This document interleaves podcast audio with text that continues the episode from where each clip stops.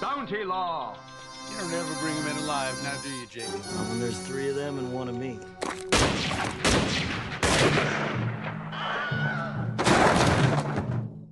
Spéculation by Sofilm, le podcast d'Emmanuel Burdeau. Euh, nouvel épisode aujourd'hui.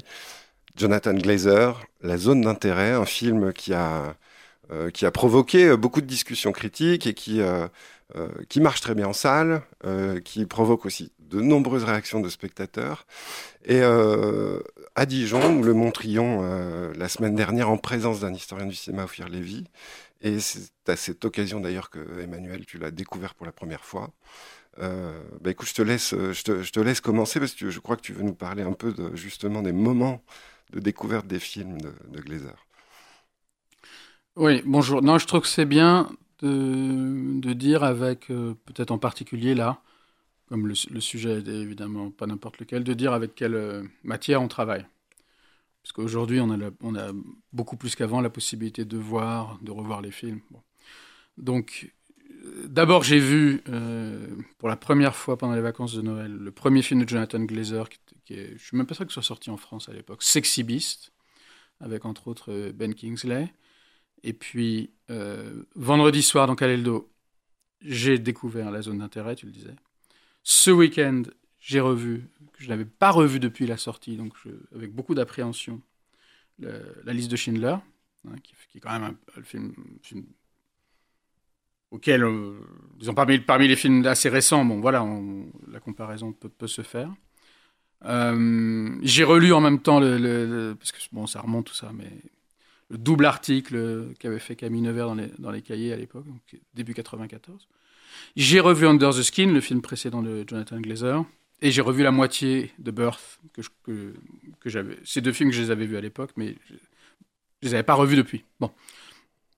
Et puis bon, j'ai écouté aussi parce que tu le dis, il s'est dit pas mal de choses autour de, la zone d'intérêt, donc j'ai écouté plusieurs, plusieurs émissions, plusieurs podcasts aussi bien l'esprit critique de Mediapart que Sortie de secours, que l'émission de France Culture de Marc Waxman, auquel, à laquelle participait d'ailleurs d'ailleurs Ophir Lévy. Non, je dis ça parce qu'évidemment, euh, dans les commentaires qu'on a entendus jusqu'ici, nous on arrive un tout petit peu, si on peut dire, un tout petit peu en décalé, mais en même temps, c'est bien aussi de voilà de, de- de disposer d'un certain nombre de discours déjà par rapport au, auxquels on peut se situer. Euh, il y a évidemment deux façons de voir ce film.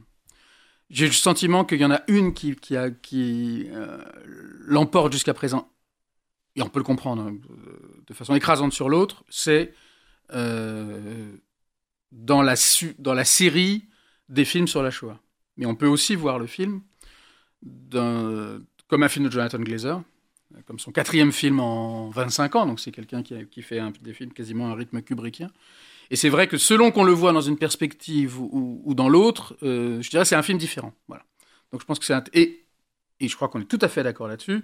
L'inscrire dans, disons, l'œuvre de Jonathan Glazer, euh, à mon avis, euh, comment dire, c'est pas simplement qu'il y a deux possibilités. Si on le voit comme un film de Jonathan Glazer, en pensant au, au- rapport qu'il entretient avec ses films précédents, qui sont des rapports euh, vraiment profonds et passionnants, je pense que ça permet aussi de, le voir différemment comme film sur la Shoah, que ça peut por- apporter un éclairage qui, j'espère, est profitable. Voilà.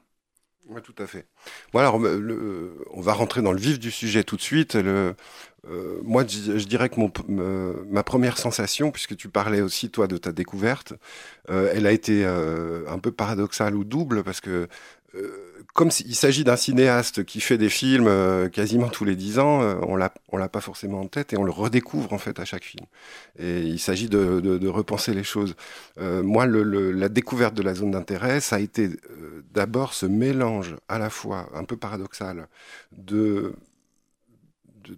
je dirais presque d'admiration pour la précision, la méticulosité, la délicatesse avec laquelle il va s'attaquer à son objet, et en même temps, euh, dans sa mise en scène, je dirais qu'il y a, il y a quelque chose, moi, qui me paraît aller contre cette délicatesse, c'est une forme un peu de, euh, comment dire, de, je dirais presque de virilité ou de masculinité un peu mal dégrossie euh, euh, dans la géométrie des plans, dans la puissance des plongées contre plongées. Il y a quelque chose de très visible dans la redondance aussi. Et ça a été peut-être le, je dirais, le premier sujet d'étonnement de, ma part.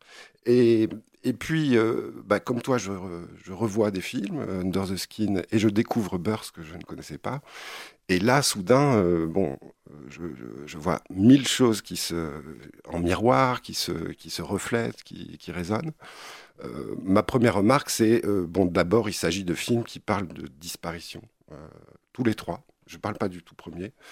tous les trois de disparition et euh, probablement même de catastrophe, y compris peut-être le, premier Burst, de douleur, de catastrophe, de disparition. Il s'agit d'un cinéaste sérieux. Pardon, hein, je commence par des idées très très générales, mais euh, euh, sérieux et inquiet. Inquiet probablement soit du monde contemporain, soit d'un passé encore proche et, encore chaud, encore vivace. Qu'est-ce que tu en penses? Est-ce que tu peux nous dire un peu plus sur la. alors qu'il s'agit de disparition dans la zone d'intérêt, c'est une bah, évidence, c'est une évidence, mais dans les deux précédents, Birth et Under the Skin. Alors euh, Under the Skin, euh, donc il y a des hommes qui disparaissent, euh, qui disparaissent dans de l'eau, accompagnés par cette femme jouée par Scarlett Johansson, dont le mobile qui nous est jamais, alors qui s'avère ne pas être une femme, mais bon, on peut en parler. Et elle, des hommes disparaissent dans l'eau, d'ailleurs, soit dans la mer une fois, elle assiste de manière impassible à à une, noyade, Et, euh, et, sinon elle accompagne des hommes euh, euh, dont elle suscite l'intérêt par la potentialité d'un rapport sexuel et qui soudain disparaissent dans, un, dans une pièce remplie d'eau. enfin, un liquide, parce que c'est pas, on pas de liquide, oui, je dis de l'eau, effectivement, c'est du liquide. Et dans Burst, bon, bah, c'est l'histoire d'un deuil, donc quand le film commence, la mort a déjà eu lieu plusieurs années auparavant. Il s'agit d'une femme qui a perdu son premier mari et qui est euh, qui, euh, au moment de se remarier des années plus tard, euh, reçoit la visite d'un très jeune garçon de 10 ans qui prétend être la réincarnation de, son premier mari. Mm. I, am Sean. Il n'arrête pas de répéter cette phrase de manière hyper insistante et très très sûre de lui, avec un visage impassible. Et le film parle évidemment de disparition. Hmm. Bon ce qu'on fait nous ici, c'est un truc, pardon, hein, mais qui jusqu'à présent n'a pas été fait. On, est en train d'entrer dans la zone d'intérêt, pas par le sujet, mais par le cinéaste. Bon. Et moi, je dirais les choses un peu différemment de toi, euh, même si je suis tout à fait d'accord. Pour moi, ce qui caractérise tous les films de, tous, il n'y en a que quatre, même le premier, qui est une espèce de polar post-Tarantino, euh, goguenard, euh, déconnant, hyper violent, pas, très bon, et très loin de ce qu'il a fait ensuite. Mais en même temps, il y a, quand même déjà, je dirais, on va dire un monde coupé en deux. Euh, le film commence, je, le dis parce que je pense que peu de gens l'ont vu ce film, en tout cas, peu de gens l'ont en tête. Ça se passe en Espagne, c'est un, truand anglais. Jonathan Glazer, il faut jamais l'oublier, il est anglais. Il y a quand même quelque chose de très anglais dans, aussi dans, la zone d'intérêt. On pense même parfois aux photographies de Martine Pard et ces gens qui sont comme ça, un peu affalés, tout ça. Bon, bref. Et donc, c'est un truand euh, anglais qui s'est retiré en Espagne pour, pour vivre la belle vie avec sa femme et un couple d'amis. Et puis, ça commence, tiens, l'eau. Évidemment, l'eau est hyper centrale chez, euh, chez, chez Glazer. Euh, la zone d'intérêt, la, rivière, la rivière prise de, avec la poussière, des cendres et tout. L'eau est très importante. Et les éléments, je sais que tu veux en parler, les éléments sont très, très, sont très importants. Euh, l'eau, la neige, le feu, le froid, toujours. Toujours. là, c'est vrai, quand on revoit Under the Skin, qui se termine par un plan de, où, la neige tombe en même temps que la cendre, le chaud et le froid, et qu'on voit la zone d'intérêt, on est tout à coup, effectivement, des choses se mettent en place. Mais bon, trois mots quand même sur donc, ce film Sexy Beast. Euh, pas de blague. J'étais tenté. Euh, donc le, truand est en Espagne, il est au bord de sa piscine, euh, il vit sa belle vie, et puis tout à coup, au début du film, il est avec un petit garçon d'ailleurs, qui, est un voisin qui nettoie un peu sa piscine, mais qui est aussi un de ses copains. Tout à coup, une espèce d'énorme pierre, quasiment météorite, tombe dans la piscine et manque de le tuer. Voilà. Donc il y a une espèce de... Alors, ça résume pas mal ce qu'est le, cinéma de Glazer. Bon, dans une deuxième partie, il va recevoir la visite de celui qui est sans doute le sexy beast du film, qui est euh, Ben, ben Kingsley, qui est un, truand aussi, très à la fois euh, hyper violent, incontrôlable et, très séducteur, qui veut absolument qu'il participe à un dernier coup, et l'autre ne veut pas. Bon, bref.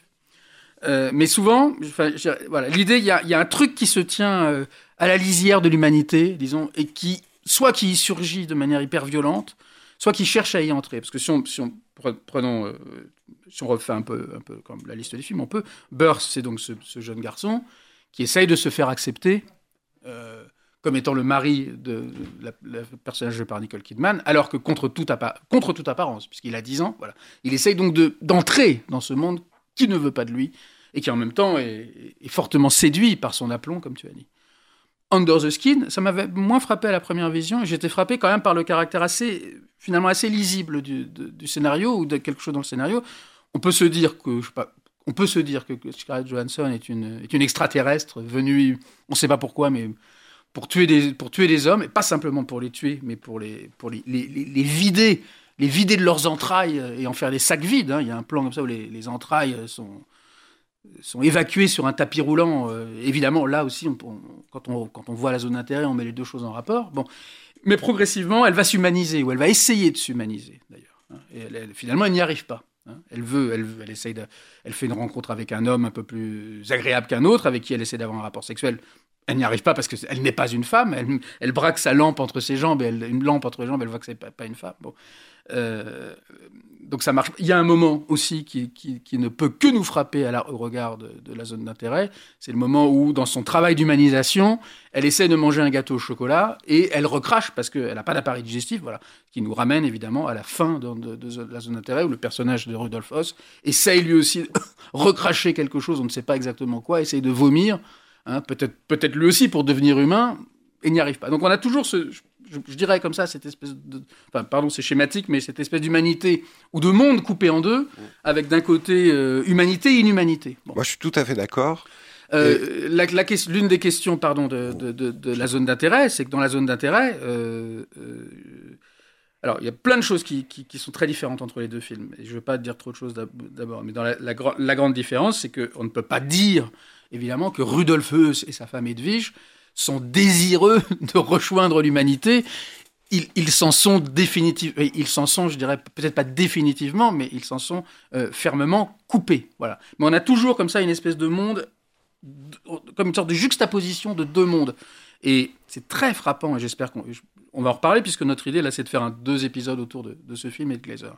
C'est très frappant de voir, et c'est toi qui as attiré mon attention là-dessus, parce que tu as dit j'ai revu Under the Skin, et ça, tu effaré de, la, de, comment ça, ça, éclairait euh, aussi la zone d'intérêt. Et dans Under the Skin, pour ceux qui n'ont peut-être pas le film en tête, il y a, un certain dispositif qui, là aussi, anticipe d'une certaine façon sur la zone d'intérêt, puisque Scarlett Johansson conduit un une camionnette dans les, rues, dans les rues écossaises, et que manifestement, euh, une partie du film est, disons, documentaire ou de type reportage, c'est-à-dire que c'est vraiment Scarlett Johansson, évidemment, qui se promène vraiment dans les rues, et elle voit les passants autour d'elle. Donc elle voit cette vie, cette vie euh, normale, cette, vraie vie, quoi, euh, se dérouler à côté d'elle, qui, elle n'en faisant pas partie, je dirais, à double titre, d'une part parce qu'elle est une, créature, une extraterrestre, et puis d'autre part parce que c'est Scarlett Johansson, et qu'à la différence de la zone d'intérêt, la caméra est très souvent très proche d'elle. Beaucoup de gros plans euh, sur, ses lèvres, sur, ses cheveux,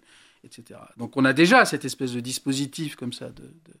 Sauf que ce qui complique singulièrement les choses dans, la zone d'intérêt, c'est que je dirais que le, rapport entre humanité et inhumanité, là, c'est délicat, mais il est peut-être réversible. Hein, parce que euh, l'humanité, c'est ce qui est de l'autre côté euh, du mur. Ce sont les juifs qu'on extermine, mais qu'on extermine dans des conditions humaines, inhumaines, pardon, dans des conditions qu'on pourrait dire inhumaines.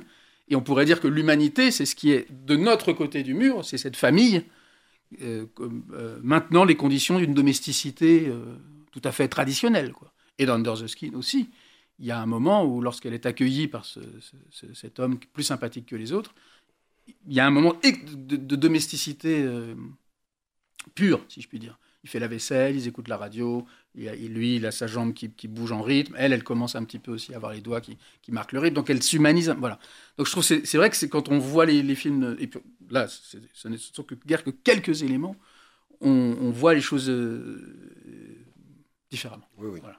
Pardon, j'ai été long, mais Non, mais c'est très bien. Et euh, il y a d'autres éléments. euh, il y en a d'autres. euh, évidemment, moi, il y a juste deux éléments qui m'ont frappé en revoyant Under the Skin. C'est le rouge à lèvres et, la, et le manteau de fourrure. Ah oui, moi qui, qui Alors, mais il faut, faut, faut, être, faut être précis.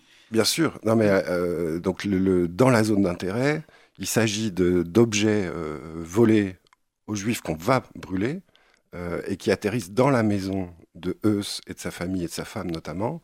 Et euh, il y a un trafic comme ça, un commerce de, de- de- d'objets et de, de- de- volés aux Juifs euh, qui, euh, qui euh, héritent quoi finalement. euh, Enfin, qui atterrissent dans cette maison et la femme de Eus les utilise. Quand- Très tôt quand- dans le film. très très tôt, oui, très très tôt dans le film. Et deux- les deux premiers objets qu'on voit, il s'agit d'un manteau, de fou- manteau de fourrure qui ressemble énormément à celui d'Under the Skin, tourné dix ans auparavant, Mm. et d'un rouge à lèvres euh, qu'elle va utiliser euh, Oui, devant parce un que miroir. elle, tandis que lorsque Edwige essaye le manteau de fourrure, elle met les mains dans les poches, comme on le fait toujours quand on essaye un manteau, Voilà. et elle trouve au fond d'une poche un, un tube de rouge à lèvres. Et effectivement, dans Under the Skin, deux choses, deux éléments, euh, parmi d'autres, mais enfin, ils sont pas très nombreux, qui caractérisent la- le personnage de Scarlett Johansson, enfin, qui n'est pas vraiment un personnage, mais ce- oui, bref, ce qu'elle est dans le film, c'est effectivement un manteau de fourrure et un rouge à lèvres très, très présent. Il y a beaucoup, très nombreux plans sur ses lèvres, et on, on sait que les lèvres de Scarlett Johansson sont,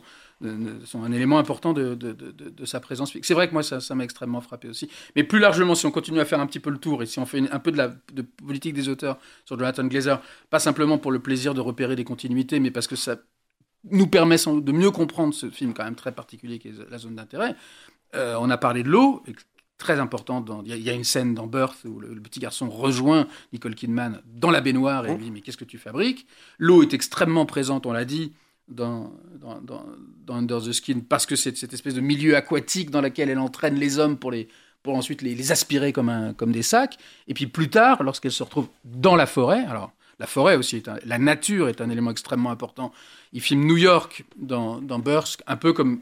C'est assez beau parce qu'il filme New York presque comme une, une forêt, en fait. Le film se commence, commence dans Central Park, quelqu'un qui court sous la neige. La neige est très présente aussi. Elle est très présente dans, dans la zone d'intérêt. hein. Le passage entre le, le passage des saisons, le froid, ça est très, très, très, très, très présent. Euh, je ne sais plus ce que je voulais dire. J'ai un petit peu oublié, mais, mais voilà, il y a des éléments Ouais. comme ça. Euh, Moi, je voulais rebondir sur les, ce que tu disais de ces deux sociétés finalement Oui. qui se côtoient. voilà. Je pense ces que deux ça, mondes le- qui se côtoient. Et il me s- moi, il me semble que Glazer, de, de- depuis Birth, euh, euh, nous, dit, nous dit une chose, c'est que la frontière entre ces deux sociétés, entre ces deux mondes, est mince.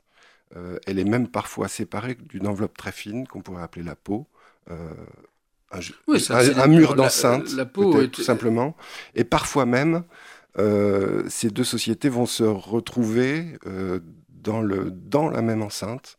Alors évidemment, je pense, parce que c'est, ça me paraît essentiel et rétrospectivement, euh, ce four crématoire qui est décrit à deux reprises dans le, dans le film de Jonathan Glazer, la première fois sur plan, Mhm. c'est-à-dire c'est inventé par des ingénieurs nazis. Lorsqu'il re- il reçoit euh, au début du film des Voilà. ingénieurs qui lui, qui Et lui proposent une méthode de perfectionnement de ce qui existe déjà. eux, euh, dans sa folie euh, de rendement, dans son obsession du rendement, finalement commande aux ingénieurs ce four qui, euh, qui permet de fonctionner en continu. qui permet de fonctionner en continu. Comment Ce qui chauffe, Euh, ce qui C'est une espèce d'ovale, euh, Mm. qui, c'est-à-dire qu'à l'extrémité, au coin du, four, on va brûler, et à l'autre ex- l'autre extrémité est suffisamment éloignée pour pouvoir refroidir suffisamment pour qu'elle puisse euh, faire l'objet d'une entrée euh, par un être humain, évidemment un juif, euh, qui viendrait vider les cendres, vider le, le- le four pour qu'il puisse continuer à fonctionner euh, de manière continue. Euh, et la deuxième, la deuxième apparition de ce four, il s'agit de, des, derniers, des quasi derniers plans Mm. du film, où on le montre aujourd'hui en train d'être balayé par, par une femme qui enlève Auschwitz devenu qui, musée. voilà, qui enlève de la poussière, mais qui c'est un tas de poussière qui rappelle, euh, qui rappelle la cendre, Mm. effectivement. Et cette, euh, cette frontière entre les deux mondes, euh, il s'agit de l'interroger, elle est poreuse, elle est mince. Euh, il s'agit de Skin, Sous la peau, hmm. le titre de son deuxième film.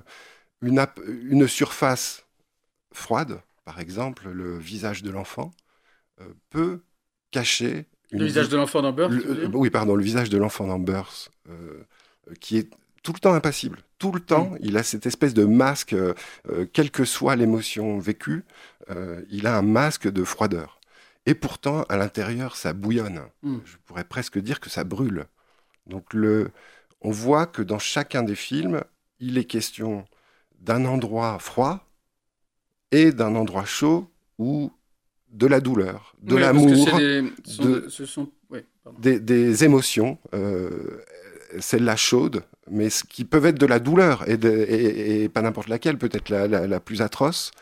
Euh, tout ça se côtoie, séparé par une fine pellicule. Hmm. Euh, alors moi, je pense à plein de choses évidemment, mais euh, de l'eau au feu, quelques pas de course rapide uniquement les séparent je pense, euh, tu, citais cette scène dans le bois de, d'Under the Skin. Euh, on, peut passer de la douleur euh, d'un viol en train de se, de se commettre à un, feu hmm. de manière très très très, très rapide. on passe de, du, liquide au feu très facilement. Alors moi j'ai pensé à une chose, mais peut-être que je vais te laisser rebondir peut-être là-dessus avant de, l'évoquer. Parce que j'ai pensé à un texte de Lévi-Strauss. Ah ben, non, je t'en prie. Je me suis rappelé d'un concept forgé par Lévi-Strauss, je crois, dans pas mal de textes, mais je me suis surtout rappelé d'un texte que j'avais lu où il était très inquiet, lui aussi, du devenir des sociétés. Euh, ce, ce, concept est assez connu. il s'agit des sociétés froides et des sociétés chaudes. Mmh. Euh, alors je reprends mes notes pour pas pour, pour, pas dire de conneries, mais il invente cette opposition. Euh, et cette opposition, elle est construite en fonction de la mémoire, c'est-à-dire en fonction de la capacité qu'ont les sociétés d'intégrer leur propre histoire. Soit ils l'intègrent, soit ils la rejettent.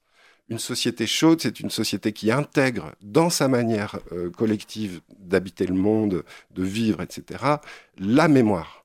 Une société froide, c'est une société qui va être plutôt dans le déni, qui va la rejeter, mais ce rejet va lui permettre de, de poursuivre son, fonctionnement, mhm. c'est-à-dire, là, il va plutôt parler des sociétés qui se conservent en l'état. Alors, euh, par exemple, la société de l'Ancien Régime, qui a réussi à garder sa structure pendant des, euh, pendant des siècles, mhm. euh, une structure qui n'a pas évolué malgré la, longueur de la période, euh, contrairement aux sociétés contemporaines. Il parle des sociétés industrielles d'ailleurs comme, des, comme de, machines, de locomotives qui fournit, qui, qui, produit une espèce de carburant comme ça qui brûle, qui consume et qui est l'exemple même de la société chaude puisqu'elle est constamment en train de produire de la mémoire, de l'avaler, de la régurgiter, etc.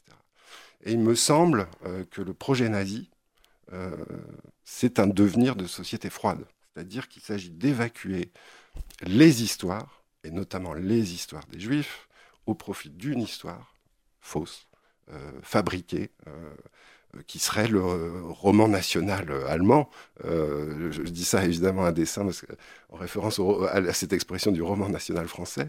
Mais il s'agit d'effacer les histoires divergentes. On sait à quel point le peuple juif a été le peuple divergent et qu'il a connu des, pogroms, violences, suspicions, etc. pendant plus de 2000 ans. on voit qu'il s'agit d'éliminer les divergences, les histoires alternatives, etc., au profit d'un seul récit euh, raciste. Euh, et je pense que le, Glazer nous, nous, parle énormément de ça. Je pense aussi qu'Under the Skin porte rétrospectivement la trace du film tourné dix ans après hmm. de la zone d'intérêt, mais porte la Shoah en lui. Euh, cette, jeune, cette jeune femme qui enlève sa peau euh, et on voit pas un monstre, mais disons une créature noire. C'est une créature pour le moins divergente ou alternative, puisque a priori elle n'appartient pas à l'humanité. Le peuple juif, d'une certaine manière, a été, on, lui a refusé son humanité mmh. depuis, depuis 2000 ans. Euh, donc il y, a, quelque chose là de, oui, qui résonne, je pense, entre les deux films et qui, me paraît passionnant au regard de, de l'histoire du peuple juif et de la Shoah. J'ajoute une dernière petite chose. Il me semble que c'est sans doute pas la seule euh, référence, euh, parce qu'il y a beaucoup de personnages féminins quand même dans ces trois films.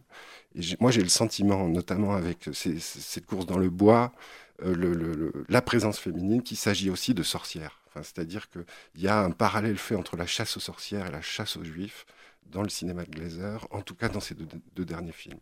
Hmm. On a évoqué à plusieurs reprises la, la course, euh, la course sous la neige dans Central Park au, début de Burst, pour, resituer un peu, le, s'ouvre comme Under the Skin, comme euh, la zone d'intérêt, par un écran noir.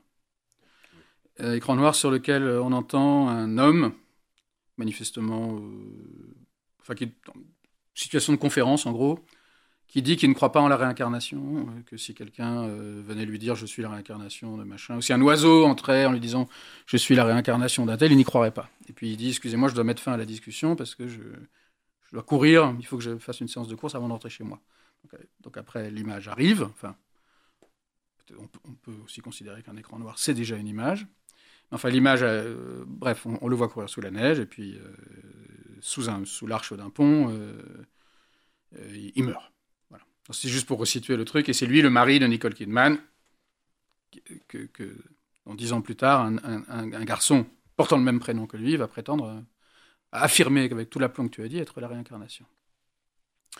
Euh, et pour reprendre un, peu ce que tu as, dit, enfin essayer, euh, parce que je, ne suis pas sûr de, Enfin non, c'était passionnant, mais, c'est vrai que le cinéma de Glazer, il est, il est par sa mise en scène extrêmement froid, disons, plan fixe, euh, une grande, disons, on va dire une grande indifférence, et en même temps, ce qu'il manie, effectivement, ce qu'il manie, c'est beaucoup euh, euh, justement le chaud et le froid, la neige et la fumée, la neige et le feu, bon, bref, etc. Alors, moi, ce que je peux essayer de dire, mais c'est la, différence de perception quand même, parce qu'évidemment, ce qui est intéressant lorsqu'on voit Under the Skin et la zone d'intérêt, c'est de voir la continuité et de voir la discontinuité. Pour moi, il y a une grande différence entre les deux films, en tout cas dans la, perception que j'en ai. Euh, non, ce que je voulais ajouter, pardon, d'abord, puisque tu, parlais de, ce qu'il peut y avoir, disons, de divergent ou d'inacceptable pour l'humanité commune entre guillemets. Euh, il faut se souvenir ce qui...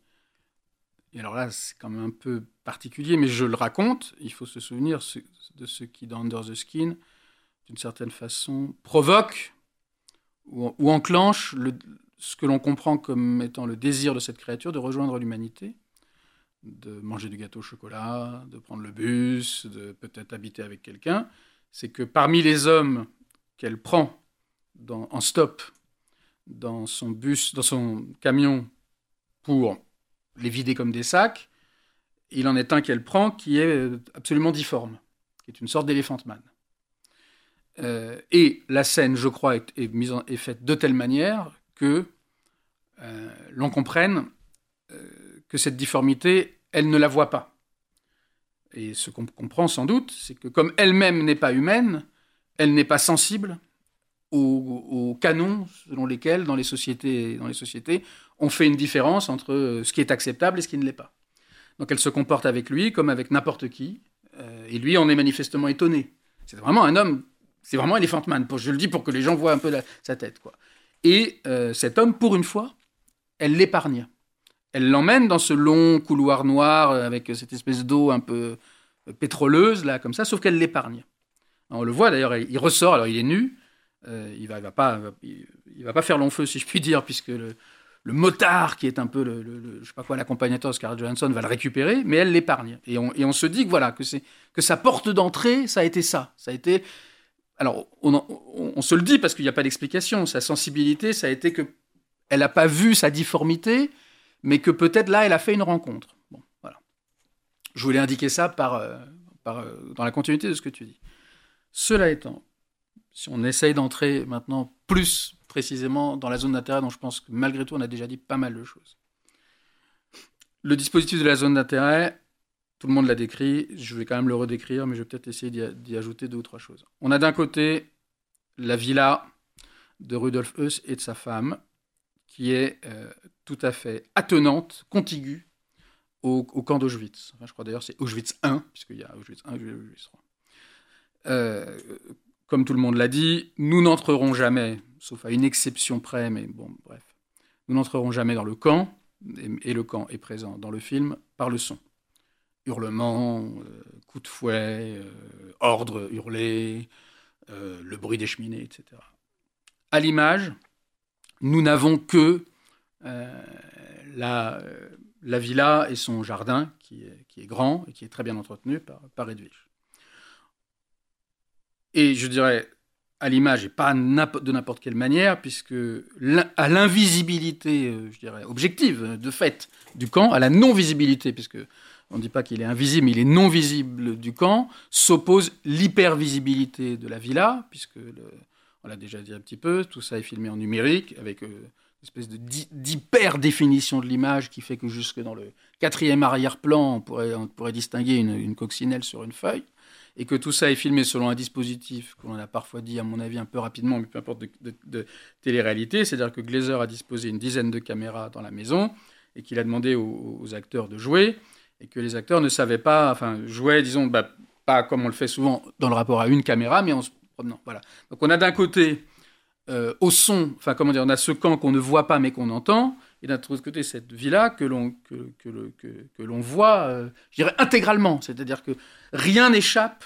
On a une sorte d'hypervisibilité assurée a priori, puisque, puisque lorsqu'un personnage franchit une porte, le dispositif assure que dès qu'il l'aura franchi, on le retrouvera, on le retrouvera de l'autre côté. Donc il n'y a pas cette espèce de retard, si je puis dire, ou de suspense qu'assure normalement les mises en scène de cinéma, à savoir, quand quelqu'un franchit une porte, est-ce qu'il va y avoir une ellipse Est-ce qu'on va trouver, retrouver derrière Est-ce qu'on va rester derrière la porte? Non. Dans l'instant même où la porte est franchie, on le retrouve, je dirais, intégral. Euh, Il y a une vis- visibilité intégrale de, de l'autre, avec ce qu'elle peut éventuellement connoter aussi de, de programmes, euh, disons, pas d'optique euh, fasciste. Je, suppose que, évidemment, Glazer n'a pas l'air d'être un étourdi.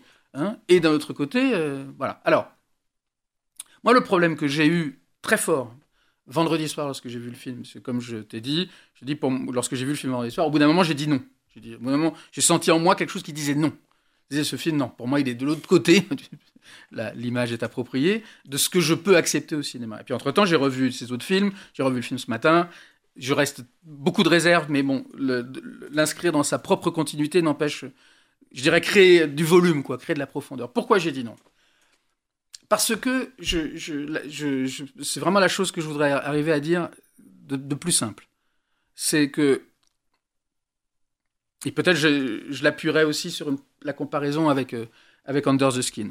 Euh, lorsqu'on me montre ce, que l'on voit dans le film, c'est donc c'est euh, Rudolf Heuss, sa femme, leurs enfants, leurs domestiques. Euh, donc un environnement nazi à, à 80, je dirais 92%, parce que les domestiques ne le sont pas. Voilà. Bon. Euh, moi, j'ai eu le sentiment au bout d'un moment que tout ce que le film nous donne à voir, c'est pas facile à dire, mais comment Moi, j'ai besoin pour voir un film et pour être dans le film, j'ai besoin que ce qu'on me donne à voir me soit vraiment donné à voir. Alors, je vais donner un exemple qui n'est pas n'importe quel, qui est Under the Skin. Under the Skin, on voit Scarlett Johansson. Et, le, et Scarlett Johansson, c'est Scarlett Johansson, c'est une star. Elle a, elle a une, beauté, elle a une présence qui fait que, que, que dans l'instant où elle paraît à l'écran, avant, avant que le spectateur puisse se dire c'est une extraterrestre, elle va tuer des gens, elle est en rapport avec une humanité qui n'est pas la sienne, elle est quand même présente comme image pendant quelques instants sur laquelle on peut appuyer son regard. Voilà, moi j'ai le sentiment dans, dans, la zone d'intérêt qu'au bout d'un moment je ne pouvais plus appuyer mon regard sur rien parce que tout ce qu'on me donnait à voir, je devais le comprendre comme autre chose. Je dirais les choses comme ça, je dirais qu'il faut, moi là-dessus je, pense, disons, euh, enfin, je pense pas comme lui, si je pense comme Deleuze qui disait par exemple il n'y a pas de grand art contre, c'est-à-dire que je pense qu'on ne peut pas faire un film si toute image qui nous est proposée, elle est tout de suite mise à l'envers, retournée comme une peau pour utiliser ta métaphore. Voilà.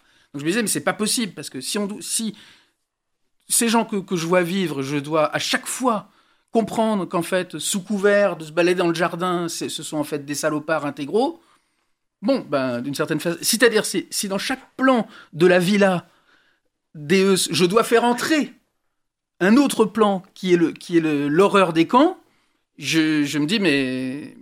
Bah pourquoi pas me mettre de l'autre côté finalement? Est-ce que c'est un peu clair ce que, je, ce que je dis? Oui, oui, ça me paraît clair. J'ai le, le, voilà, le sentiment, il faut que la beauté, moi je dirais, il faut que la beauté même si elle est, même si elle est illusoire, me soit d'abord vraiment présentée comme beauté de fait, pour que j'accepte dans un deuxième temps qu'elle qu'elle soit, euh, qu'elle soit, euh, comment dire, euh, bah, qu'elle soit, qu'elle soit fissurée, qu'elle soit retournée comme une peau, qu'elle soit vidée comme un sac. C'est une vieille, par exemple, je sais que c'est une vieille discussion qu'on peut, peut avoir sur le cinéma de David Lynch. Les gens disent oui, Lynch, il nous montre la vie pavillonnaire. En fait, il veut nous montrer que c'est un cauchemar. Non, Lynch, il adore la vie pavillonnaire. Il l'adore, cette vie. Ou on peut prendre aussi Jacques Tati et mon oncle, puisque certains ont comparé la villa de Zone Internet à la, villa de mon oncle. Mais Tati, c'est ce, ce, que tous les gens qui ont vraiment compris Tati ont dit. Tati, il n'a pas de haine contre le monde moderne. Sinon, il pas, sinon il n'aurait pas consacré tous ses films à la description de ce monde. Il a des sentiments sans doute mitigés, mais en il est suffisant. C'est pas le programme de Glazer. Enfin, ce non, que tu décris, c'est ce que tu aimerais voir toi. Mais non, mais ce que je veux dire, oui, c'est pas le programme de Glazer. J'entends bien. Je décris ma réaction de spectateur, mais ce que je veux dire, c'est que souvent, dans, par rapport à des films comme ça, les arguments qui reviennent, pardon, je, m'enflamme un peu, moi aussi, les arguments qui reviennent, c'est euh, il est fasciné. Moi, c'est ce que j'attends d'un cinéaste, qu'il soit fasciné on, prend toujours la fascination comme étant un sentiment ambigu, douteux et, malsain. Non, moi j'attends qu'un cinéaste nous dise ce que je vous montre m'intéresse. Et j'ai le sentiment, moi, en tout cas la première vision de son intérêt, qui nous dit à bout d'un moment ce que je vous montre ne m'intéresse pas. Ce, que, ce qui m'intéresse, c'est autre chose. Et, ça, ça, m'a, ça a fini par me sembler odieux. Emmanuel, je coupe de manière brutale cet entretien. Euh, la suite, c'est dans le prochain épisode, euh, la semaine prochaine. Merci à toi. Mais, merci à toi.